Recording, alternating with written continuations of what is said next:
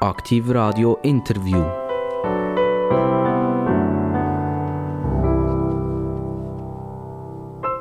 Herzlich willkommen. Immer wenn es Pip macht, dann ist Aktiv Radio Interview angesagt.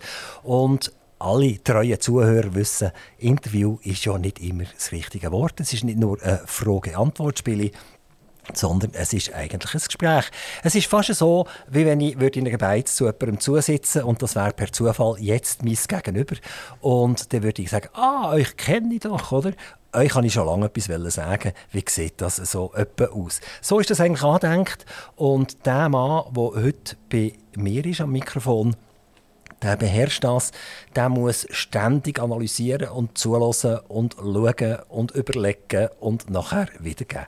Er heißt zum Vornamen Michael, er heißt zum Nachnamen Hermann. Er ist geboren 1971 und er hat einmal doktoriert.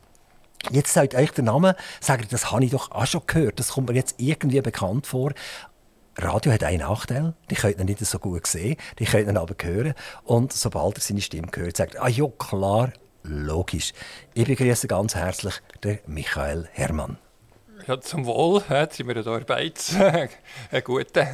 Ja, genau. Ähm, Michael Hermann, Michael Hermann, das klingt schon fast so ein bisschen deutsch ein bisschen, aber die kommen aus Huttwil, also die sind so ein richtiger, echter Berner, aber Michael Hermann tönt deutsch. Also ich würde jetzt sagen, es könnte auch irgendein deutscher Fußballer sein oder so. Hat das irgendeine Begebenheit? Ja, es könnte eher ein Zürcher Fußballer sein. Es gibt ja der Heinz Hermann, das ist noch schon lange 80er Jahre, das war mal ein GC-Star.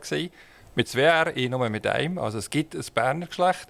Ich bin sogar Bernburger, das würde man nicht denken. Also Hermann ist ein echtes Stadtberner Geschlecht. Ich habe zwar nicht so viel am Hut mit den Bernern, weil ich bin in Huttwil oder in Huttu aufgewachsen und das ist ganz, ganz weit weg von Bern. Und wir sind ja im Mittelalter, oder in der frühen Neuzeit besser gesagt, sind wir ja geschlagen worden von der Stadt Bern, weil wir Teil vom Bauernaufstand mit dem Niklaus Leuenberger, der dann sich gegen Bern, gegen die Stadt gestellt hat und äh, nachher von den adligen Leuten von, von Bern niedergeschlagen worden. Und, und also, wie sind denn die Bernburger geworden, als Huttler? Genau, ja, das waren meine Vorfahren. Irgendeiner war früher mal Steinmetz und hat dann Münster mitgebaut und ist darum auch bei der Zunft der Affen. Also die Affen sind die, die aufs Münster geklettert sind und dort die Steine äh, gehauen haben. Oder? Und das war ihr Vorfahr von mir, weit zurück. Ihr Urgroßvater war nachher mal Pfarrer zu Thunstetten, da haben wir uns schon ein bisschen angenähert. Und nachher ist vor mir sind dreimal Walter Hermann Drogisten in Hotwil und immer eine Drogerie gehabt. Und meine Generation ist die, die dann mit dem Erbe gebrochen hat. Also, die sind definitiv kein Drogist geworden. kein Drogist. Die, die, die, die lernen den Leuten ein bisschen Kopfweh machen, als ein Kopfweh wegnehmen. Äh, Michael Hermann, ähm, die sind Geograf. Aber die reden ja so deutsch aus. Man kann ja. auch, auch wenig der, Mich, der Michel. Michel Hermann. Ja, wie, wie sagt man eigentlich der Michel? Also zu, jetzt Zürich sagt man nicht Michel, das geht nicht. Ja. Michel oder Michael und Hut hat man aber Hermen gesagt. Hermen Drogi. also, wie gesagt, wir haben gesagt, es ist kein Interview, du darfst mich gerne korrigieren. Also, der Die machen mich deutscher als ich bin. Der, Mich, der Michael Hermann, ähm, ihr seid Geograf und Politikwissenschaftler. Man kennt euch primär dank dem SRF, also am, am, am Fernsehen, in dem ihr ganz viele Analysen macht über das Politikgeschehen, über Parteien, über äh, Bundesrat oder wie, wie sieht die Bevölkerung das? Ähm, ist das eigentlich amüsant, so etwas zu machen. Also eigentlich seid ihr ja so in einer Sandwich-Position. Die hat einen, der etwas wissen will, und dann geht der andere fragen, was der wissen will, und dann tut er das auf Papier bringen, und das war es nachher. Ist jetzt das extrem spaßig eigentlich? Also es sind ja verschiedene Teile von der Rolle. Also das eine ist ja nachher eine Art, das zu vermitteln und auch Sachen der Bevölkerung zu erklären. Und das mache ich wirklich sehr gerne. Also ich finde, das ja, ist etwas Wichtiges und, und das macht mir wirklich Spaß, auch komplexere Zusammenhänge von der Politik so zu erzählen, dass man es auch versteht. Das ist, das ist der Teil, den ich vor allem im Fernsehen mache. Und, und was ihr jetzt ja noch ein darauf angesprochen habt, wir machen ja viele äh, Meinungsumfragen, wir fragen die Leute, wie sie denken und dann die, die Sachen, die wir dort gemessen haben, die wir herausgefunden haben, auch, auch vermitteln. Und das finde ich auch spannend, weil, weil das ja gut ist, wenn man nicht einfach nur die eigene Meinung eine Art weitergibt, wenn man nicht einfach aus der, aus der eigenen Blase aus das Zeug sieht. Und das ist auch so, oder? Dass man, man lebt irgendwo, hat das Umfeld, häufig denken die alle ein bisschen gleich. Und uns und, wirklich wichtig und gut an der Meinungsumfrage ist ja, dass man wie eine Art ein repräsentatives Bild von der Bevölkerung hat, von denen, die jetzt in einer anderen Blase sind. Und vielleicht auch ein Vorteil gegenüber den sozialen Medien. Dort sind ja immer die Lauten, die, die man hört. Oder? Und die werden auch ganz viel geliked, oder die, die möglichst extreme Positionen haben. Und über die Bevölkerung sieht man echt, dass häufig doch recht differenzierte Haltungen um sind, dass die Leute nicht einfach in schwarz-weiß denken. Und dazu helfen wir meine Umfrage. Also wenn mir jetzt jemand anruft und sagt, lass, hast schnell drei Minuten Zeit, ich will dich etwas fragen, oder? dann komme ich gerade weichlich neu über und sage, nein, lieber nicht, bitte nicht, tut mich bitte streichen, Telefonnummer bitte streichen. Ähm, wie, wie, funktioniert das? Habt ihr immer die gleichen Leute, die fragen, ob, ob es um Zahnweh geht oder ob es jetzt um Politik geht? Sind immer die gleichen, die gefragt werden und die wissen, fangen, wie man den Zettel ausfüllen muss? Oder äh, kann man da wirklich sagen, die haben äh, einen repräsentativen Schnitt? Also zuerst mal, aber gerade weil, weil das ein bisschen nervig ist, das mit dem Telefon und, und die Leute ja eigentlich das machen wenn sie Zeit haben und nicht, wenn sie gerade angeläutet werden, machen wir Befragungen nur schriftlich. Und die meisten Befragungen, die wir machen, sind online. Das heißt, wir fragen Leute, die einerseits in unserem Panel sind, wir haben 90'000 Leute, das sind doch einige, die, die sich bei uns eingetragen haben und dann eine Art Stichprobe aus dem Panel rausziehen und dann das also die befragen für eine Art das Bild haben der Und wie lange ist im Schnitt so eine Befragung? Wie lange muss ich her sitzen und Kreuzchen machen? Also das, das geht 10, 10, 15 Minuten. Und, und warum soll ich das machen? Also was soll mich motivieren, die Kreuzchen zu machen? Ja, es ist, es ist noch interessant. Also bei uns kommt man nichts über. Es gibt ja Befragungsinstitute, wo, wo das mit so, sogenannten Incentives macht. Also man kommt etwas über dafür, dass man, dass man mitmacht. Oder? Und bei uns kommt man nichts über und, und trotzdem machen die Leute mit. Und ich glaube, einfach, das darf man nicht unterschätzen. Es gibt doch ein, ein verbreitetes Bedürfnis, auch mal gefragt zu werden und mal eine Meinung zu einem Thema Aber zu sagen. Wieso bin ich von euch noch nie angefragt worden? Bin ich so außerordentlich irgendwie, dass ich nicht in den Schnitt hineinpasse? Genau.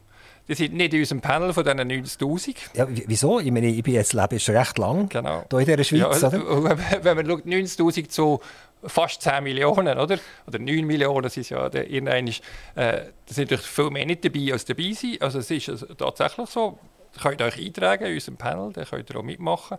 Aber es ist ja so, dass die meisten natürlich nicht befragt werden. Also das Gleiche ist ja bei den äh, Zahlen der Medien, Fernsehen, Radio etc. Das wird ja technisch gemacht über eine Uhr, die aufnimmt und das kann man nachher analysieren, wie lange hat wer wie was gelassen. Da habe ich mich gefragt, jetzt bin ich schon so lange immer wieder irgendwie in diesem Business hin, ich habe noch nie jemanden angetroffen, der so eine Uhr angehabt hat. Genau. Ich, um Himmels Willen, wer hat denn die Scheiben Uhren an, ja. oder? Ja, wer haben wir überhaupt befragt? Aber genau, aber wir befragen ja wirklich... Äh, bei Umfragen zwischen 1500 und 10.000 Leuten, letzte sogar 27.000 Leute. Also es ist wirklich so, dass basiert auf einer Haltung, aber es ist tatsächlich so. Das ist auch der Witz der Umfrage. Sonst müssen wir immer eine, eine Volkszählung machen und alle befragen. Aber, aber die Kunst der Umfrage ist, dass man eben auch einen kleinen Teil befragen kann und trotzdem zuverlässige Resultate. Und, und wie ihr die 90'000 dann rausgeholt? Das kann ja sein, dass das alles 90'000 äh, äh, Männer mit ab 75 sind, die sagen, das ist noch cool, das ist noch lustig, habe ich etwas zu tun. Und äh, da kommt jeden dritten Tag kommt so eine Befragung daher. Das mache ich eigentlich noch gerne. Das ist fast wie Kreuzworträtsel lösen. Es ist tatsächlich so, gerade bei politischen Fragen machen tendenziell eher Männer mit. Also es gibt mehr Männer, die, bereit sind mitzumachen, aber das muss man eben genau ausgleichen. Aber es, es ist so, dass nicht jede Gruppe gleich häufig mitmacht, aber darum wissen wir oder fragen wir auch die verschiedensten Fragen zu sonstigen Eigenschaften der Leute, wie sie gestimmt haben den letzten Abstimmungen, wo sie sonst politisch stehen, äh, welchen Beruf sie haben, wie viel sie verdienen. Und so kann man nachher, auch wenn man mal eine Art eine Gruppe hat, die zu fest mitmacht, kann man das nachher so statistisch gewichten, dass man es eben die Gruppe die entsprechend abgewichtet, dass man am Schluss wieder ein repräsentatives Bild von der Bevölkerung hat. Wenn, ihr heute umfahrt in der Schweiz, seht ihr immer eure Statistiken. Also jetzt seid ihr plötzlich im Kanton Zürich und dann seid ihr im Kanton Luzern. Sagt, ah, jetzt in Luzern habe ich doch gerade eine Befragung gemacht für die und die Versicherung. Aha, die denken so, die tickern so. Äh, dann geht ihr noch einmal einkaufen in eine Migro rein und Migro ist auch ein Kunde von euch. Sagt, aha, ja genau, Bananen habe ich doch auch schon eine Umfrage gemacht. Hat das das Denken irgendwie völlig verändert? Also es ist, es ist schon so, mir, mir kommt ein, ein Bild über, das eben eine Art nicht das ist, was man hat, wenn man nur die eigenen Leute, also im eigenen Umfeld, oder, hat man immer ein verzerrtes Bild. Was, was für mich fast am, was, was ich am meisten gelernt habe, was mich am meisten nicht schockiert hat, aber was mich am meisten überrascht hat, ist, wie ungern viele Leute arbeiten. Also ich komme aus, aus, ja, ich, ich arbeite extrem gerne, es ist auch eine Berufung für mich, ich habe das immer spannend gefunden, aber, aber ich habe auch immer gemeint, ja, die Leute würden gerne noch ein länger arbeiten und so weiter. Und dann merkt man aber echt, das ist nicht die Realität der meisten Leute und, und, und viele Leute haben ganz andere Vorstellungen. Und ja, da hilft eben die Umfrage, ein, ein, ein realistischeres Bild zu haben, äh, darüber, wie jetzt die Leute ticken. Und dass, es, dass die Leute natürlich auf dem Land ganz anders denken als in der Stadt, wo ich jetzt wohne habe ich natürlich vorher schon gewusst. Und das ist der Vorteil, wenn man im Land aufwächst und in der Stadt wohnt, dann kennt man, kennt man ein bisschen das Spektrum. Aber da helfen garantiert auch die Umfragen, das besser einzuordnen. Aber nochmal, also geografisch, wenn ihr jetzt nach bewegt in der Schweiz, seht ihr eigentlich immer eure Umfragen? Ich sehe, ich sehe, immer meine Umfragen. Aber es ist auch noch spannend, es, es gibt ja auch nicht die, also jetzt so zwischen den Kantonen, wo man ja würde sagen, das ist etwas sehr schweizerisch, der Föderalismus und die, die sehr regionalisierte Geschichte, dass fast jedes Tal einen anderen Dialekt hat. Es ist noch spannend, zwischen den Kantonen sieht man gar nicht so starke Unterschiede. Es gibt natürlich relativ große Unterschiede zwischen den Sprachregionen und es gibt große Unterschiede zwischen den grossen Städten und dem ländlichen Raum. Aber jetzt zwischen Solothurn und Aargau, da, da sieht man jetzt einfach nicht so klare, fixe Grenzen und da sind die Unterschiede nicht mehr ganz so groß, wie sie mal waren. Michael Hemmel hat schon mal eine Umfrage gemacht, ob Umfragen sinnvoll sind. Genau, die, die, die mitmachen, finden es ja nicht unsinnvoll. Äh, Nein, haben wir noch nicht gemacht. Also wäre mal eine. Das wäre noch spannend, oder? Die mit. Ah. Da muss natürlich jemand zahlen, dann also, mache ich das schon. Es muss finanziert sein. genau. Die hat äh, Geografie studiert und äh, Politikwissenschaft. Das kann man studieren, Politikwissenschaft. Nein, ich habe eben nicht studiert. Oder, oder, das wird man einfach. Das kann man studieren, aber ich habe es nicht studiert. Ich habe Geografie studiert. Das ist Geograf? Ja. Genau. Und, und, und der Geograf der war ja früher so ein der, der gesagt hat, hier auf dem Weissenstein hat es viel Kalk und dort haben wir die Bergsituation etc. Und, und beim Geograf hat man in keiner Art und Weise an einen Politikwissenschaftler, der Umfragen macht und statistische Werte aus, ausgibt, nachher denkt. Wie wird man vom Geograf zum Umfrager? Genau, äh, Genau, man, man denkt aber auch noch an Pöstler, das ist ja noch so Pöstlergeografie, das ist ja auch immer etwas, wo man denkt, neben den Steinen. Aber es gibt tatsächlich einen Geograf gegeben, der hat mit den Steinen angefangen und ist dann auf Politik gekommen.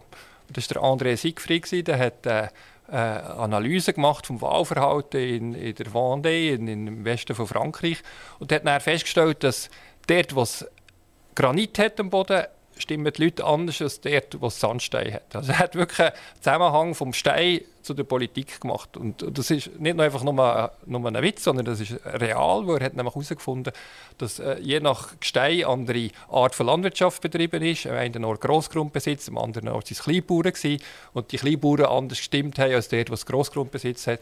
Also hat er wirklich politischen Einfluss gehabt. Also es gibt den Zusammenhang heute natürlich nicht mehr so fest, aber tatsächlich hat man vielleicht ein, ein einseitiges Bild von der Geografie. Also es gibt die sogenannte physische Geografie, da geht es genau um Steine, geht es um Verwitterung, um, um Murgänge und um Klimawandel und so Themen.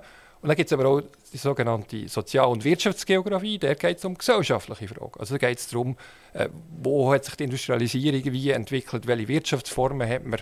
Äh, da geht es darum, wie, wie, wie, sich die Städte verändern, wie sich Stadt und Land im Verhältnis verändern. Und ich bin eigentlich über diese Themen, wo ich eine Art Karte gezeichnet habe, wo ich gefunden habe, ja, wir, als Geografen zeichnen wir ja Karten, irgendwie nachvollziehen, wie, wie, welche Orte näher beieinander sind, welche weit voneinander entfernt sind. Dann habe ich gefunden, ja, heutzutage ist eigentlich gar nicht die geografische Distanz die spannendste. Also wie weit sind wir räumlich entfernt, sondern es ist fast spannend zu wissen, wie, wie näher oder weit sind wir politisch oder sozial entfernt. Und dann habe ich eine Art soziale und politische Distanz genommen, mit denen nachher Karten gezeichnet. So bin ich so ein bisschen das Politikgeschäft hineingekommen. Ich würde gerne das Thema noch ein bisschen vertiefen, Sinn und Unsinn von Befragungen. Ja, das lässt noch nicht kalt, ich komme gerne wieder zurück. Nehmen wir ein Beispiel und gehen wir zurück jetzt ein paar Monate oder Jahre in die Corona-Zeit In der Corona-Zeit ist man bombardiert worden mit der Gefährlichkeit von Corona und hat man wahrscheinlich Befragungen gemacht, wie viele Leute befürworten eigentlich die Massnahmen. Und da kann ich mir jetzt vorstellen, dass ein sehr grosser Teil die Massnahmen auch befürwortet hat.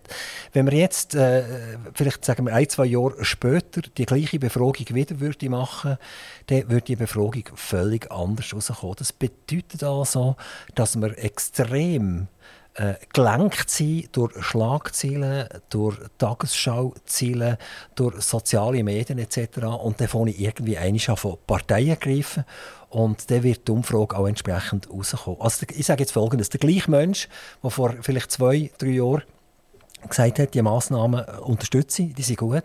Äh, ich will mich schützen und ich will auch geschützt sein. Äh, und wenn man heute wieder befragen sagt, ja, äh, jetzt wissen wir eigentlich bisschen mehr über die Geschichte, also das sieht ganz anders aus, ich würde meine Antworten anders machen. Jetzt ist die, die Frage, tut ihr nicht nur eigentlich das widerspiegeln, was eigentlich der Blick und Konsorten einfach äh, jede Sekunde rausjetten und meine Meinung äh, verändern? Tut ihr wirklich eine Befragung machen, die wo, wo eigentlich meinem Innersten entspricht? Genau, also es sind jetzt zwei Teile. Also der eine Teil ist, heute die Leute vielleicht anders antworten oder hätten eine andere Haltung, als sie vor zwei Jahren hatten das ist ja tatsächlich so. Wir sind auch in einer anderen Situation. Es ist ja einiges passiert. Man weiß mehr, man hat Erfahrungen gemacht. Man ist vielleicht nicht mehr gleich verängstigt, wie man das am Anfang war. Also würden die Leute anders antworten, würde auch die Politik anders reagieren. Das ist wie ein normaler Lernprozess. Und das ist ja wie ganz auch normal, dass wir diesen Lernprozess auch abbilden. Das andere ist, wir haben tatsächlich sehr viele Umfragen gemacht in dieser Corona-Zeit. Es war wie ein Bedürfnis, auch, zu wissen, wie die Bevölkerung jetzt dazu denkt. Und dort sind aber durchaus, auch schon damals, ist ja nicht einfach eine Art in der Haltung vom Bundesrat nachgebettet worden. Da hat es ganz unterschiedliche Positionen gegeben. Zum Beispiel die, die ganze Frage mit den mit Skigebieten. Da hat es immer eine Mehrheit in unseren Umfragen, die das eigentlich schlecht gefunden dass wir Beizen in den Skigebieten oder das Skigebiet schließen. Da war immer die Mehrheit dafür. Gewesen. Also, durchaus auch eine Art gesunder Menschenverstand, dass wenn man also dafür, dass sie offen bleiben. Dass sie offen bleiben, ja, genau. Ja. Also es ist nicht so gewesen, dass, dass wir, obwohl wir, wir haben die Umfrage ja sogar für SRG gemacht, und wir ja würden sagen, ah, das ist sozusagen öffentlich-rechtlich, sehr bundesratsnah, dort sind immer wieder Sachen rausgekommen, die äh, auch, auch kritisch waren in Bezug auf Bundesrat. Also es ist, es ist manchmal lernt man eben auch etwas. Auch gerade, ich weiß noch ganz am Anfang, hat man immer noch von den Schwurbler geredet und hat, hat gedacht, ja, das ist eine ganz kleine Gruppe. Und dann hat es ja die Covid-Abstimmung im Juni 2021 gegeben, wo ja über 40 Prozent nachher Nein gestimmt haben. Und da waren ja ganz viele so überrascht. Gewesen. Aber wir haben eigentlich immer gesehen, dass er nicht eine Mehrheit, aber dass er eine relativ starke Gruppe in der Bevölkerung da eine andere Position hat. Also wenn man jetzt mehr auf die Umfragen gelost hat oder geschaut hat, wäre man vielleicht ein bisschen weniger überrascht gewesen, dass das Resultat nachher so rausgekommen ist. Wir, wir haben ja eine Überschwemmung von Experten. Oder? Also, ähm, es, es vergeht ja kein Tag, wo nicht irgendeine Informationssendung läuft und da tritt ein Experte auf. Und die Expertise glaubt man ja zu diesem Zeitpunkt. Und wenn nachher der gleiche Experte ein Jahr später eine andere Expertise macht, dann muss man sagen, für was hat es denn überhaupt einen Experten gebraucht? Ich will zu den Politikern kommen und vielleicht ganz schnell den Gump machen, aber nur eine, kleine Ausfahrt aus der Autobahn nehmen zur Credit Suisse. Also Credit Suisse ist in zehn Jahren zu über 11 Milliarden Bussen verurteilt worden. Die Bussen sind nie über ein Gerichtsurteil gelaufen, sondern es sind einfach irgendwelche amerikanischen Departemente, wo äh, Beamte gesagt haben, es kostet jetzt einfach so viel und Credit Suisse hat gezahlt. Die Politiker haben ja zuschauen und haben ja gemerkt, aha, schon wieder eine Milliarde, ah, dort nochmal zwei Milliarden, ah, schon wieder eine Milliarde etc. Also da müsste man eigentlich sagen, dass mein Vertreter, und ich sehe einen Politiker so ähnlich wie einen Verwaltungsrat. Oder? Ich bin Aktionär und habe einen Verwaltungsrat und ich vertraue dem, dem Verwaltungsrat, dass er in dieser Firma schaut, dass das Management richtig funktioniert. Und, und bei den Politikern sehe ich das genau gleich. Und jetzt kommen die gleichen Politiker und zeigen mit dem Finger auf den Bundesrat und auf FINMA und sagen, ja, pff, wir können nichts dafür. Ich bin zwar seit 15 Jahren im Nationalrat, aber ich bin unschuldig. So wirklich wie ein frisch geborenes Bubli oder so. Und Dort habe ich jetzt eine Frage bei den Umfragen. Das Vertrauen in die Politiker, das Vertrauen in unsere Nationalräte und Ständeräte, das Vertrauen in die Expertise, ist die heute eigentlich noch vorhanden? Oder ist die so richtig, wie bei mir jetzt persönlich, so richtig am Zerbröseln? Genau, also das eine ist wegen, wegen dieser CS-Geschichte oder ganz grundsätzlich, wegen Covid und so weiter. Es ist es gibt ja verschiedene Gründe, warum man mehr oder weniger Vertrauen kann haben in die Politik, in die Institutionen. Jetzt, wenn wir vielleicht bei der CS, wenn wir jetzt schon die Autobahnabfahrt nehmen, zu der CS würde ich noch kurz etwas zur CS sagen. Ich finde es einfach noch spannend, ja, die Politik hat nicht reagiert. es ist aber auch nicht, auch die Medien haben nicht reagiert. Also es, es hat ja immer wieder die, die, die, äh, die, die CS-Berichte gegeben von diesen Bussen, von diesen Fonds, die nicht funktioniert haben, diesen Abschreiber, die sie hatten, in schwindelerregender Höhe.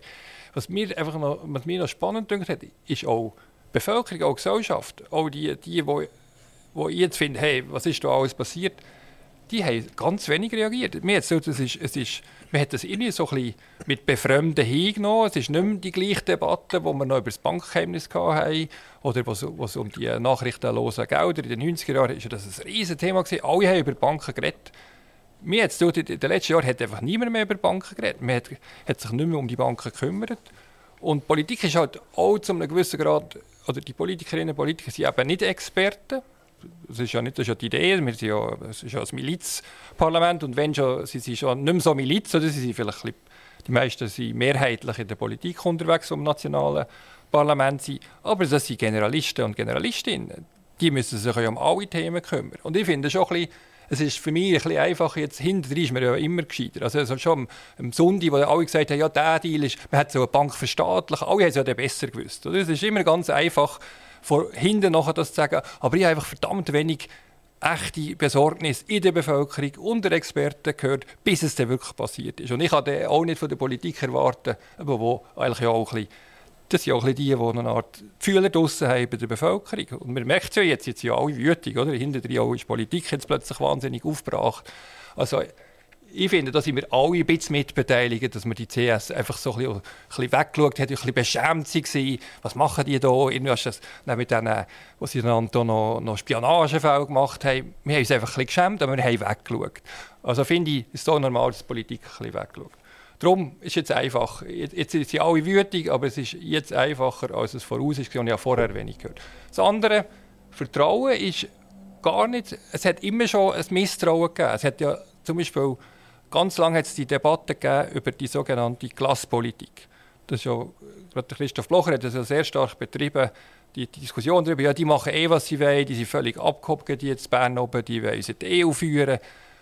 Und interessanterweise habe ich das, das Argument schon lange nicht gehört, wo nämlich Politik tatsächlich volksnäher ist worden. Also es gibt, das kann man auch messen, es gibt immer weniger, also das Parlament entscheidet immer mehr wie die Bevölkerung.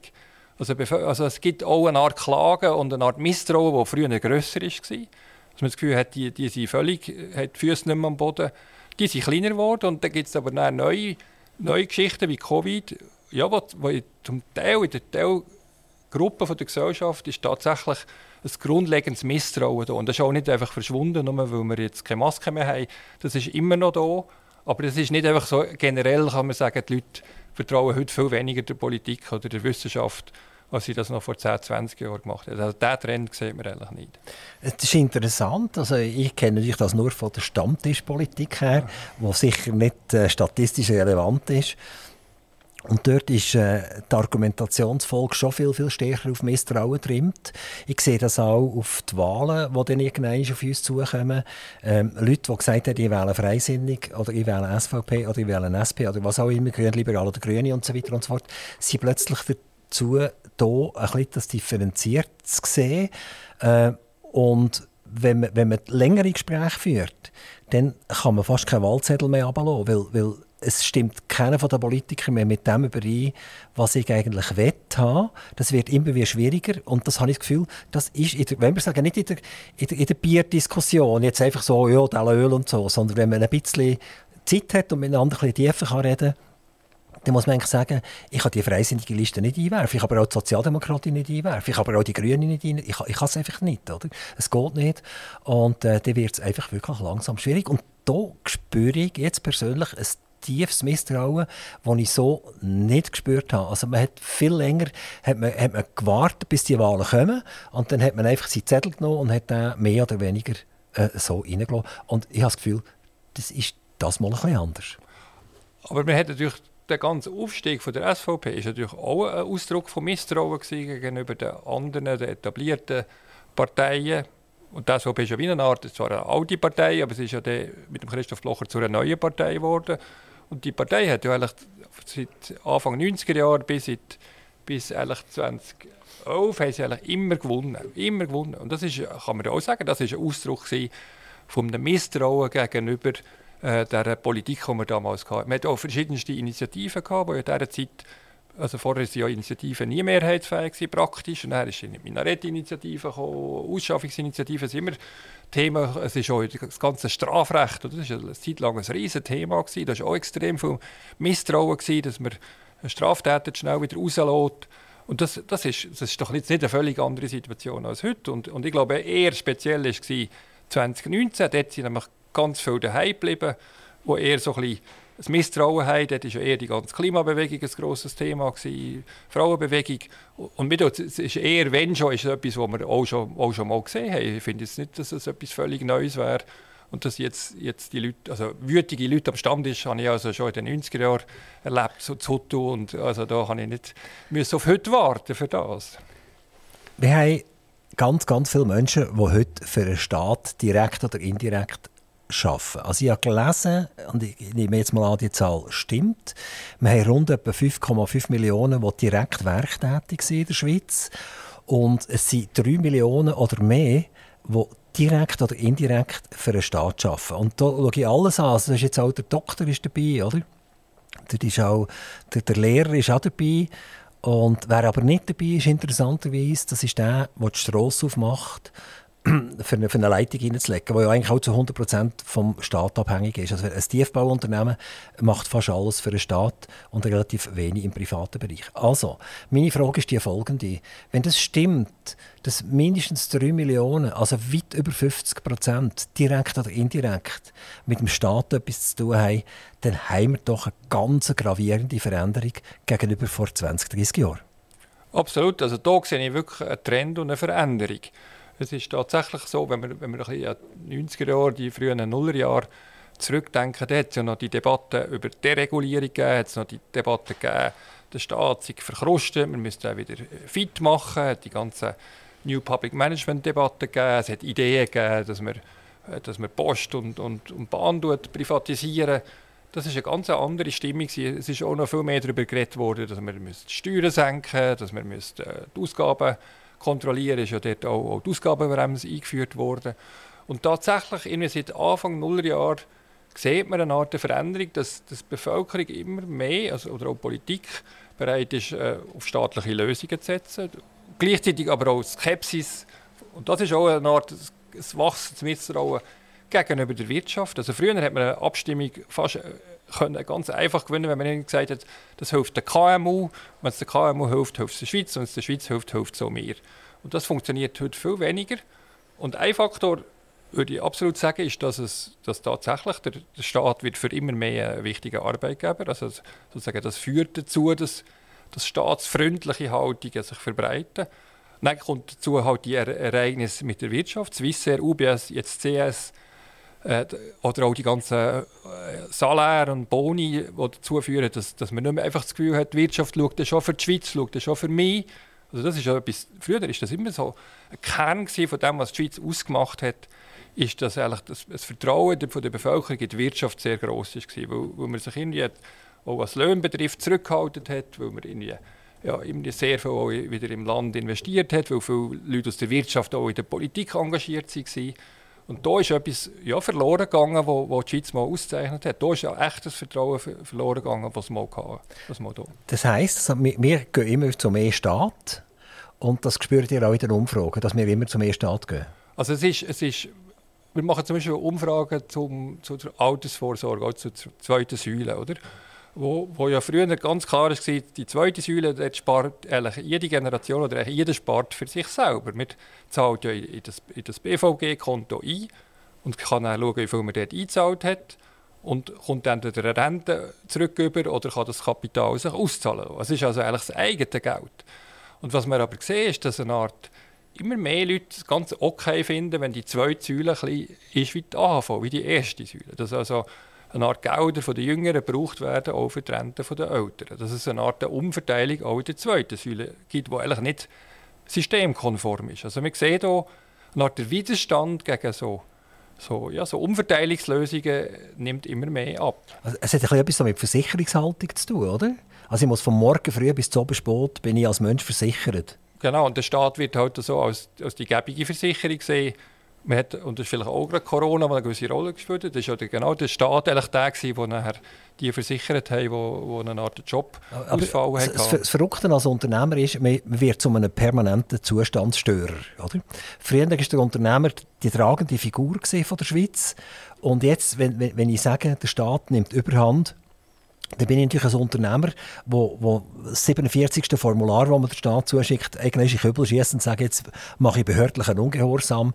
Also bin ich eigentlich als Unternehmer ein permanenter Zustandsstörer. Aber der, der Staat lebt immer noch von diesen Unternehmungen. Wenn es die auch nicht mehr gibt, dann sind wir DDR äh, 2.0 oder 3.0. Äh, das ist schon erschreckend, jetzt aus Sicht von einem Unternehmer, was da abgeht. Ja, nee, ich bin ja auch Unternehmer und äh, vielleicht aber könnte man meinen, ich verdiene mein Geld vor allem mit, mit staatlichen Aufträgen, aber das ist tatsächlich nicht der Fall. Also der, der absolut grösste Teil von, von unseren Kunden das sind, sind, sind Firmen oder, oder, äh, oder private Stiftungen. Und der kleinere Teil ist eigentlich, also da gibt es Medien, die ein bisschen etwas zahlen oder Parteien, aber das ist wirklich der kleinere Teil. Also ich bin auch Unternehmer und ich sehe zum Beispiel auch, und das, das erschreckt mich auch ein bisschen, wenn man einfach schaut, wie, wie die Lohnentwicklung ist, bei staatlichen Stellen, gerade beim Bund. Oder? Und, und wir haben ja zum Teil ähnliche Leute, die wir rekrutieren wollen. Da kann man als kleiner KMUler kann, kann da eigentlich fast nicht mithalten. Wir müssen ja das Geld erwirtschaften und es gibt halt einfach nicht mehr her, als es hergibt.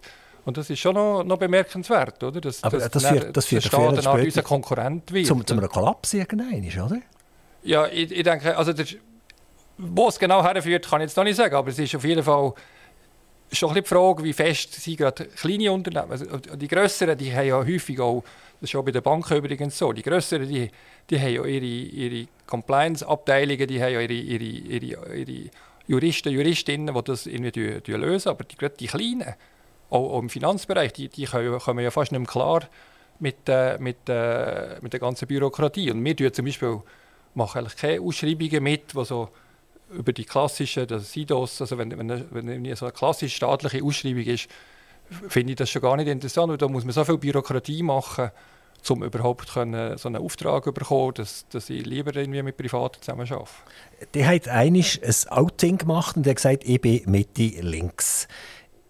Ist das immer noch so? Also wenn Sie jetzt sehen, über das wir jetzt gerade geredet haben, dass der Staat sich unendlich ausdehnt, fast aus, aus Sicht jetzt von einem Unternehmer oder Kleinunternehmer. Ähm, und, und, Sie haben vor 20, 30 Jahren gesagt, ich bin jetzt eigentlich Mitte links. Das ist dort, wo ich, wo ich mich eigentlich wohlfühle. Ähm, ist das immer noch so? Oder würde Sie heute sagen, eigentlich müssen wir ein bisschen Gegensteuer geben? Es braucht wieder ein bisschen mehr Bürgertum, es braucht wieder ein bisschen mehr, oder ein bisschen weniger Gesetz, nicht mehr Gesetz. Ja. Äh, hat sich das verändert? Ich bin, ich bin immer schon ein wirtschaftsliberaler Mitte-Links-Mensch Also ich bin immer schon klar für Wettbewerb gewesen. Ich finde, ich finde auch Leistung soll sich lohnen. Also ich bin, ich bin, jemand, der auch zum Teil Mühe hat mit, mit so einer gewissen Mentalität, dass eben einfach alles gebraucht wird. Und, und ich finde ich wirklich, ja, ich, bin, ich bin, mich beeindrucken Leute, die etwas leisten. Ich bin für, für Marktwirtschaft, ganz klar. Zugleich bin ich aber auch dafür, dass in einem Land wie unserem, wo, wo so reich ist, die, die Ärmsten auch einigermaßen anständig sollen leben. Also gegen unten bin ich immer noch dafür, dass wir ein, ein, starkes soziales Netz haben. Und das ist ja auch nicht das Problem. Es ist, es, ich habe ja mehr ein Problem mit den Leuten, die bei Verwaltung arbeiten und, und, und Löhne bekommen, wo, wo, oder jetzt einen Teuerungsausgleich bekommen, wo, wo eine Art einfach privatwirtschaftlich nicht nachvollziehen ist. Also ich habe nicht mit dem Sozialstaat als sich, als Prinzip Mühe, aber und immer, immer noch nicht. Oder? Ich finde immer noch, wir können uns auch ein gewisses Herz leisten. Wir müssen die Leute nicht, nicht auf der Straße rumstehen. Aber ich habe echt das Gefühl, die Bürokratisierung und sozusagen, sozusagen die Ausdehnung vom Staat, aber auch für die grossen Unternehmen, dort, dort habe ich Mühe. Aber es ist jetzt nicht etwas, was ich mich völlig deswegen habe müssen verändern in der Schweiz, wenn eine Initiative gestartet wird, ist ja das immer eine Verfassungslösung. Also wir kennen in der Schweiz keine Gesetzesinitiativen, wir kennen nur äh, die Initiativen, die direkt in die Verfassung hineingreifen. Das hat dazu geführt, dass zum Beispiel damals, als der Absent verboten worden ist, dass zum Beispiel ein Absentverbot bei uns in die Verfassung hineingekommen ist, was natürlich fast ein bisschen lustig ist. Aber ich werde auf ein ganz spezielles Zitat von euch zurückkommen. Es geht um die Masseneinwanderungsinitiative. Und die Masseneinwanderungsinitiative die steht jetzt bei uns in der, in der Verfassung drin. Und äh, die ist nicht richtig umgesetzt worden. Das heisst, da hat man so lange dran herumgefeilt und dumm dass äh, eigentlich gar nicht mehr übrig geblieben ist. Und dort hat die gesagt, eigentlich ist das gut so, weil ich will nicht, dass eine Initiative, ein Verfassungstext eigentlich unser ganzes politisches System umkrempelt. Man sieht das jetzt beim Brexit, wie schlimm das, ist. Oder? Also, Frage Nummer eins. Steht er immer noch zu dem? Also, dass man im Prinzip etwas in die Verfassung hinein und der Herr Herrmann tut sich über die Verfassung überstellen. Frage Nummer eins. Und zweitens, äh, sage ich jetzt umgekehrt, Brexit, das Beste, was die machen können. Mega clever, oder? Kurzfristig natürlich gibt das Bauchweh, also es kracht und tätscht. Aber sie sind aus dem Debattierclub und als Nettogeldzahler eigentlich haben sie können ausscheren und kommen mittelfristig wieder in eine vernünftige Situation hinein. Das Wort ist bei euch. Genau. UK hat so hohe Zuwanderungszahlen, wie sie, wie sie glaube nie hatten. Oder? Interessanterweise ist ja das wichtigste Versprechen vom Brexit ist gewesen, Zuwanderung zu senken. Das Gegenteil ist passiert. Also das zeigt schon mal, man kann eben nicht so mit einfachen Federstrich alle Probleme lösen, die man meint, haben wir. Meine Aussage hat sich damals darauf bezogen, dass wir in der Schweiz kein Verfassungsgericht und es gibt auch gerade bei Leuten, die so Initiativen machen, gibt es wenig Sympathie für ein Verfassungsgericht, sonst wären wir ja wieder abhängig von Richtern. Und es steht bei uns in der Verfassung, dass maßgeblich oder maßgebend ist das Gesetz. Also das ist eben eigentlich speziell. Wir sind eben ganz anders als die typischen Verfassungsstaaten wie die USA oder auch Deutschland, wo die Verfassung über allem steht. Steht bei uns eigentlich das Gesetz über der Verfassung. Wo wir sagen, die Verfassung ist mehr das, was die Leitplanken angeht. Das tut das niemand kontrollieren, kein Verfassungsgericht. Und eigentlich geht es nachher darum, wie man das umsetzt. Und wir hätten dann können, wenn einem das gestört hat, hätte man ein Referendum gegen das Umsetzungsgesetz machen. Das ist aber nicht ergriffen worden. Also hat man das nicht so umgesetzt. Und ich finde immer noch eine Art, es ist eben ganz einfach irgendetwas auf Verfassungsstufe. Und der, und der Artikel ist ja sehr, ist ja, ist ja sehr schwammig gewesen, zu fordern, aber es ist dann gleich noch Politik, die das konkret muss umsetzen muss. Und das ist halt unser System. Und das habe ich völlig okay gefunden. Und sonst muss man halt irgendwie andere Leute wählen, sonst muss man halt schauen, dass man über, über Gesetze etwas ändern kann. Man hat eigentlich mit der Initiative jetzt außerhalb vom Text wieder so ein etwas Mutiges machen. Man wollte sagen, okay, die Schweiz tut gegen außen ein Statement ergreifen und zieht das letztendlich auch durch. Das gibt natürlich dann äh, Schreckensmeldungen aus der ganzen europäischen Presse, das ist logisch, oder? Weltweit. Aber wenn wir jetzt ganz ehrlich sein wollen, schauen wir die Situation heute an. Friedensgespräche finden nicht mehr statt mit den Deutschen und den Franzosen und den Amerikanern, sondern sie finden statt mit den Chinesen. Die Chinesen äh, sagen, laden ein oder? und, und definieren. Äh, Afghanistan zum Beispiel ist in, hat in Katar hat die Gespräche stattgefunden unter der Leitung der Chinesen. Das, ist ja, das hat man sich vor zehn Jahren nicht können vorstellen, dass so etwas war. Wenn man letztendlich ein Machtwort wollte, sind es die Amerikaner, die da gekommen sind und äh, vielleicht noch einmal die Europäer. Aber äh, die Chinesen haben mich ja nicht einmal eingeladen dazu. Da ist so viel passiert und äh, jetzt, wenn die Engländer, ich komme jetzt wieder zu den Engländern zurück, ähm, wenn die sagen, wir wollen aus dem Debattierclub raus, wir wollen wieder unsere unser, unser Leben in die eigenen Hände nehmen und wir wollen Verträge machen, mit wem das wir es wollen, oder? Wenn wir es mit den Indern machen, wo jetzt seit neuestem das grösste Land ist von der Welt, also bevölkerungsmäßig, wir wollen mit den Amerikanern, wir wollen aber auch mit den Chinesen, wir wollen mit denen und so weiter. Wir machen bilaterale Verträge und dort hat die EU überhaupt nichts zu melden, sondern wir tun unser Volk der Situation anpassen und die Verträge auch machen. Oder? Und wir wollen uns ein bisschen zur Politik ausziehen. Dann ist doch das eigentlich ein Entscheid, einen liberalen Entscheid, der vermutlich mittelfristig sehr gut wird rauskommen will. Amerika wird verlieren, Europa wird verlieren, China wird gewinnen. Also wenn wir diese Fäden spannen, dann muss ich mir einfach viel mehr Flexibilität holen. Da bin ich jetzt halt immer noch Geograf. Also man muss immer noch Geografie mit berücksichtigen. Und das gilt für die Schweiz ja noch viel, viel mehr als für die UK. Die Schweiz ist auch geografisch deutlich näher bei Baden-Württemberg und bei Lombardei als bei China oder bei Indien. Und es ist absolut naheliegend, dass es halt viel einfacher ist, Sachen zu handeln, Austausch zu haben mit den Nachbarn. Und das ist auch so, die Intensität ist auch bei uns mit den unmittelbaren Nachbarregionen vom Handel, vom Austausch, ist wesentlich grösser, als je weiter weg ist. Und man sieht ja auch gerade, wenn es um Freihandelsabkommen geht, oder, wo genau so Chancen wären, sehen wir plötzlich auch wieder, wie die Bevölkerung auch dort wieder sehr zurückhaltend ist. Es ist ja nicht so, dass man jetzt plötzlich würde, würde den Freihandel umarmen und sagen, jetzt machen wir mehr Freihandel. Kann durchaus ein Ansatz sein, aber, aber das ist auch nicht unbedingt der Weg. Und der Vorteil von mehr Handel mit Europa, man sieht es ja jetzt gerade, gerade die aktuelle Situation, wenn wir eine Solarindustrie beispielsweise auch in Europa haben und nicht nur in China, dann macht uns das doch ein bisschen weniger abhängig von, von Regimen, die eine ganz andere politische Tradition, politische und Kultur trotzdem haben. Ist es nicht so. Und auch wenn wir die Deutschen vielleicht ein komisch finden, aber sie sind uns halt immer aber noch viel näher als die Chinesen. So. Die Solarindustrie haben wir mehr oder weniger kaputt gemacht bei uns, oder? Ja, jetzt kommt Meyer Burger wieder. Ja, genau. Genau, mit der 46. Kapitalerhöhung. Und nein, nein, also Meyer Burger ist, momentan läuft recht gut und das kommt... Also das ist auf jeden Fall die 47. Philosophie, die dahinter steckt, oder? Ja, zuerst, manchmal, manchmal, muss man auch die richtige, die richtige ja, Moment also Zuerst äh, haben sie einfach Silizium... Mayburg kommt ja von den Siliziumsagen her, oder? Genau. Okay? Und ausschließlich Siliziumsagen. Und dann haben sie plötzlich auch von Gesamtmodul bauen und dann sind sie wieder zurückgegangen und haben nur noch Technologie machen und jetzt machen sie wieder, also okay, gut. Also wer, wer, mal Aktionär ist mit Meyer Burger und Verwässerungen miterlebt hat... Ich bin aber rechtzeitig eingestiegen, nur spät eingestiegen. Dem sein Vertrauen ist nicht so wahnsinnig gross. Gut, aber, aber, aber, Fakt ist doch jetzt, äh, ich weiß nicht, wie, die Bevölkerung wirklich denkt, aber, aber wenn der Macron nach, nach China muss reisen muss, bitte Betty machen, dass der, der, Putin endlich aufhört in der Ukraine, oder? dann ist es einfach passiert. Oder? Er geht nicht nach Amerika, sondern geht, er geht nach, nach China. Oder? Gut, aber, und, aber die Amerikaner in, in, sich jetzt mehr engagieren in, in der Ukraine als China. Also, also, ja. da, also jetzt sieht man doch gerade aktuell wieder, wie, wie wichtig und stark die USA immer noch kann sein kann. Ja, aber China ist wahrscheinlich auf der Seite der Russen.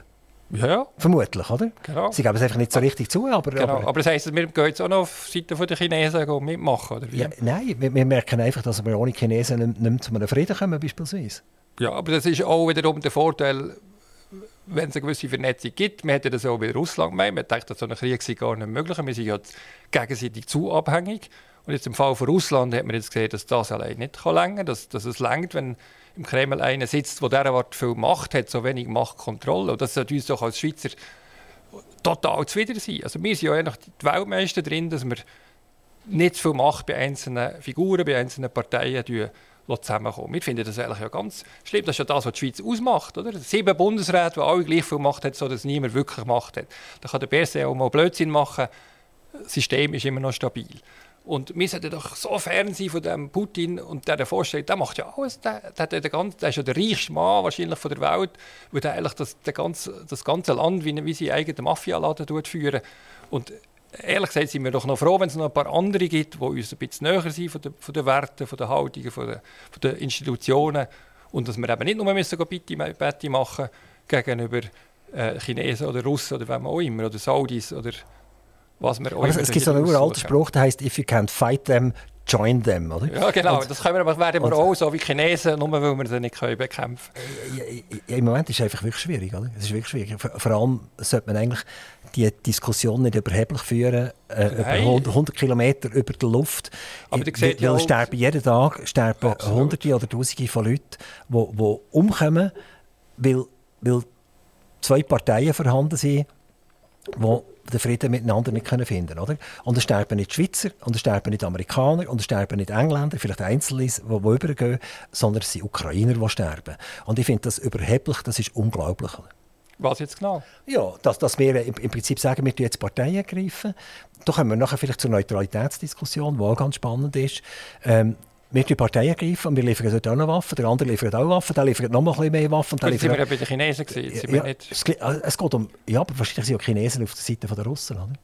Und was heisst das jetzt für uns? Ja, das heisst einfach für, für uns, dass wir wirklich Diskussion, die Amerikaner, die Chinesen, die Europäer, sollten zusammensitzen und sollten einen Modus wie Wende finden, damit die Chinesen aufhören, den Russ zu unterstützen.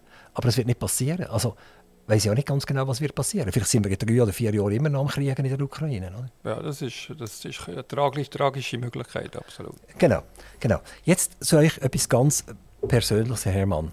Uh, jetzt gibt es einen grossen Wechsel. die, die, die hat äh, äh, eine Forschungsgruppe gegründet, das glaube an der Uni-Zeit noch gesehen, hat er ein Sotomo gesagt. Das steht für irgendetwas, das Sotomo. Das ist so intim, dass ich das nicht sagen kann. Sozial. Topologie und Modernisierung, das ist eigentlich der Titel von, von, der, von der Dissertation, also vom Projekt, das wir damals gemacht haben. Die haben Sotomo gegründet mit einem, mit einem Freund zusammen. Und äh, der Freund ist 2009 völlig überraschend äh, gestorben. Ja. Wenn, wenn ihr euch an die Zeit zurückerinnert, also ihr seid ja eben nicht, nicht nur äh, Zähler von, von, Stimmen und so weiter und Auswärter, sondern, sondern die sind eben auch Unternehmer, die haben eine Firma gehabt und die haben das mit einem, mit einem Kollegen zusammen gehabt, der vermutlich dir eine Aufteilung hatte, du machst das, ich mache das. Also man hat sich voneinander können verloren, der eine hat mal in die Ferien können gehen und dann ist es trotzdem weitergegangen. Und jetzt ist euer, euer Partner von einem Tag auf den anderen ums Leben gekommen. Habt ihr dort auch mal gedacht, jetzt schieße ich den Battle her? Oder wie war das so? Gewesen?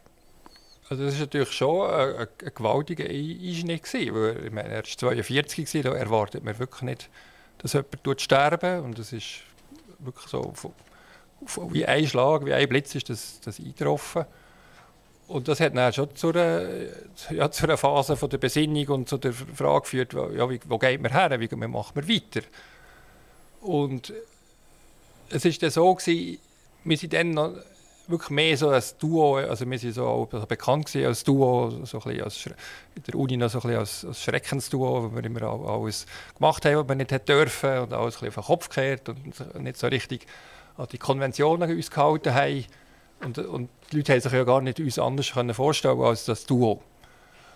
Und was dann passiert ist, ist eigentlich, dass ich eine Zeit lang fast mehr wie ein selbstständig war. Also ich bin dann fast mehr als... Also dann haben wir auch noch keine Umfragen gemacht, das ist erst viel später gekommen. Äh, und, und sein Bereich ist dann so ein bisschen, dann so bisschen verwaist und ich habe dort mehr eine Art, eine Art etwas gemacht, was wir heute Datenjournalismus äh, nennen, ja, Analyse gemacht, für, wie stimmen Parlamentarier ab, wie links oder rechts sie sind und habe dann wie mehr, wie ein mehr auf meine Selbstständigkeit zurück besonnen und das ist ja auch nicht so aber es war nicht in dem Sinne eine richtige Firma. Gewesen. Und erst so 2015, also deutlich später, habe ich dann so gemerkt, okay, jetzt ist es möglich, durch das, die Online-Umfragen auch neu in das Geschäft einzusteigen. Das, also seid ihr allein geblieben bis 2015? Ja, einfach einen Assistent gehabt, da waren wir so zu zweit, gewesen, dann mal zu dritt. Er ist ja 2009 ist er gestorben. Ja, genau. Und, und das, das ist sechs Jahre lang wo, wo mehr oder weniger allein geblieben Genau, wo ich mehr oder weniger Einzelmasken mit, mit Leuten, die noch bei mir eine Masterarbeit gemacht haben oder Praktikantinnen, Praktikanten. Aber das war wirklich so sehr klein gewesen und eigentlich so die Firma, wie sie jetzt ist, das ist eigentlich erst ab 2015 so geworden. Also es hat wie so ein die, die kann man auch sagen, eine Art Trauerphase oder Besinnungsphase gebraucht, bis ich dann wieder so richtig abgehoben bin mit den Sachen, die ich jetzt mache. Aber der Tag, wo, eben das, wo das rausgekommen ist, ähm, ich, ich, denke, wenn man als junger Bursch oder, eine Firma aufbaut, und 50% fliegt einfach weg. Das ist schon der Moment da, wo man sich ein bisschen die Frage stellt, wie soll es überhaupt weitergehen? Ne? Ja, das ist klar. Also die Frage die stellt sich von einem Moment auf den anderen. Wie, wie macht man die Projekte noch fertig? Oder? Das ist natürlich, wenn, man so klein ist, oder, dann, sie, dann, dann kann man nicht einfach das so ein bisschen aufteilen auf verschiedene Köpfe, sondern das ist dann einfach jemand, der wegfällt. Der, der, Lebenslauf von Heiri Leuthold ist beschrieben worden in einer SP-Broschüre. Und geschrieben hat er Mindli Marti. Und Mindli Marti wiederum ist äh, die Frau oder die Freundin von Balthasar Glättli. Also jetzt sind wir wirklich in der, in der ultralinken Szene ein bisschen. Äh, die sagen, ich bin Mitte links. Äh, wenn man aber schaut, wo, wo, wo, wo euch jetzt eure Kameraden und so weiter sich tummelt haben, dann kann man dort eigentlich nicht mehr von Mitte links reden. Ist das jetzt sippenhaft oder was? Man kann dem so sagen, ja. Ja, ich bin, ich bin häufig der Bürgerlichste. Also ich bin wahrscheinlich der Bürgerlichste in meiner Firma. Aber es ist immer meistens so, dass die Chefs ein bisschen, ein bisschen wirtschaftsfreundlicher sind. Das sind die, die am 24. den Lohn müssen zahlen oder? Ja, genau. genau. Und natürlich, also was, ist, was schon klar ist, in dem, in dem akademischen Milieu, wo ich eigentlich daraus rauskomme, äh, da sind die Leute eher links, ja, das ist ja so. Und, und, aber gleichzeitig dort, wo ich herkomme, wo ich auch noch äh, Kontakt habe, äh, dort ist es also vom Land dort ist es deutlich bürgerlicher. Eine ganz andere Frage. Wenn man aufs Impressum geht, bei eurer Webseite, da steht dort Sotomo Forschungsstelle. Das tönt so nach Uni Zürich und so weiter und so fort. Wenn man aber schauen, ins Handelsregister ist das eine klassische GmbH, die zu 100% euch gehört. Wieso steht beim Impressum Sotomo Forschungsstelle? Wieso steht dort nicht Sotomo GmbH? Wir nennen es jetzt sowieso Forschungsinstitut, Forschungsstelle, das ist so ein bisschen... Aber im Moment steht, glaube ich, noch eine Forschungsstelle drin, oder? Das muss, ich muss mal schauen. Ja, müssen schauen. Genau. Genau. Aber das, das klingt schon danach, dass ihr eigentlich euch immer noch so ein bisschen wollt in das universitäre äh, Getümmel reingeben wenn man sogar beim Impressum dem äh, Forschungsinstitut oder Forschungsstelle sagt. Und, und eigentlich sind ihr eine klassische Bude, wo genau. Eben am 24. muss Löhne zahlen. Genau. Aber der Punkt ist, ich finde schon, dass es ist wie eine, das ist auch ein bisschen, also das Coole ist bei uns, wir, wir können wirklich echt auch Forschung machen. Also wir, wir, die Leute, die bei uns arbeiten, die, wir können, machen zu x Themen. Jetzt, jetzt machen wir etwas zu, zu Mobilität, dann etwas zu, zu Gesundheit, zu, zur Altersvorsorge, zur Politik. Das sind Themen, die man theoretisch auch in der Uni oder in der Fachhochschule machen kann. Äh, und wir machen das aber finanziert aus, aus der Privatwirtschaft und als Unternehmen. Aber ich finde eigentlich sozusagen auch der Geist bei uns. Wir, wir zum Beispiel auch, das ist für mich auch wichtig, wir tun nicht projektweise Stunden aufschreiben. Ich finde, die Leute müssen auch ein bisschen Zeit haben, manchmal wieder etwas zu forschen, etwas herauszufinden, ohne immer nur ein Projekt abhökeln.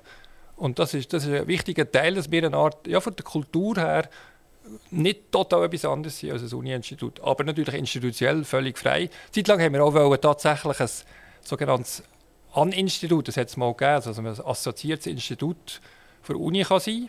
Aber dann habe ich gesehen, was das für eine Bürokratie würde beinhalten. Also ich dachte, nein, das wollte ich, weiß Gott nicht. Und ich finde, also für mich ist der Schritt weg von der Uni und die Privatwirtschaft ist eigentlich der grösste Befreiungsschritt, den ich je gemacht habe. Jetzt ganz schlanke Strukturen, wenig Bürokratie, das finde ich super. Michael Hermann, was kostet so eine Umfrage?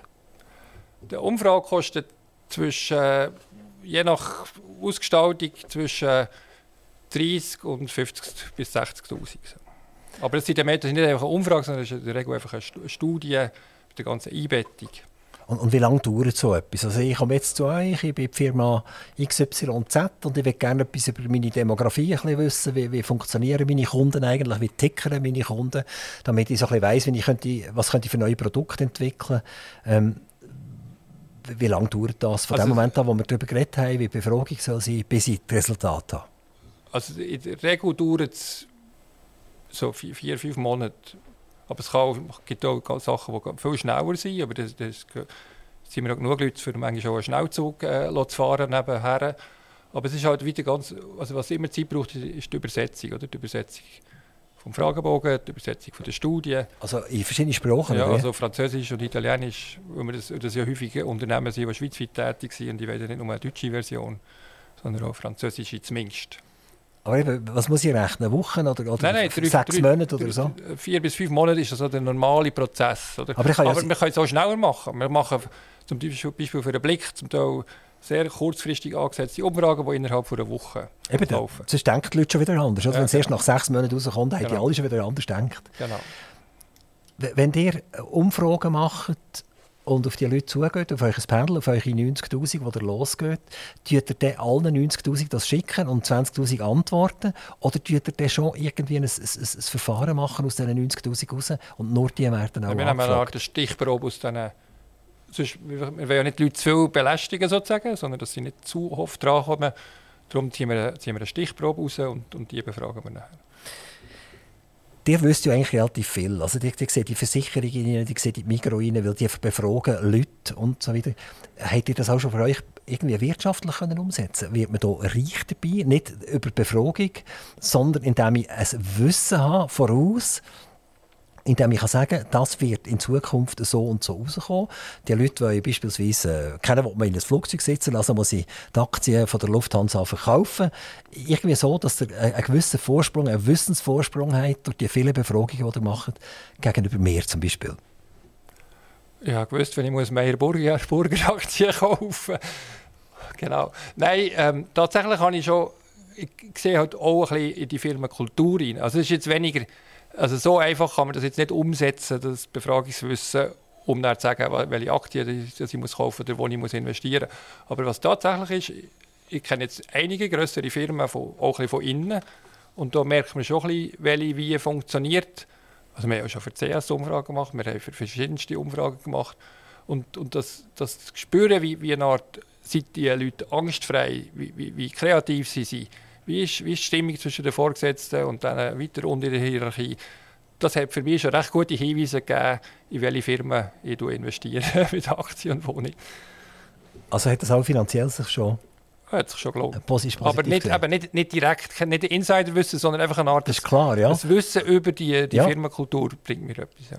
Genau, also sie hätten zum Beispiel können sehen, ja, all die Solartechnologie, die kommt, also jetzt muss ich in Solarbuden investieren. Vor allem, was darum gegangen ist, wieder mehr europäisch zu machen, nachdem man es ja schon mal versucht hat und er das abgebrochen hat.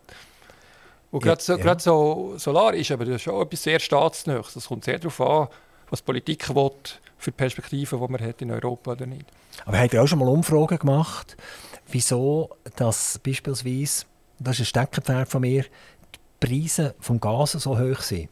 Sie sind ja gar, schon gar nicht mehr so hoch. Schon die, sind, die sind eben immer noch oben, oder? Also man zahlt immer noch gleich viel.